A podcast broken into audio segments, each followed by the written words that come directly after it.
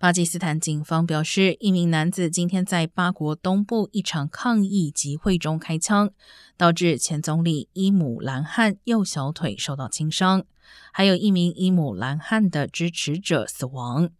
另有九人受伤。巴基斯坦历史上不乏政治暴力和暗杀事件，最新的枪击案令人忧心，巴国政局越来越动荡。伊姆兰汗四月在国会的不信任投票中遭到罢黜，他之后宣称继任总理的夏利夫以及美国策划阴谋导致他失势。夏利夫和华盛顿均否认相关指控。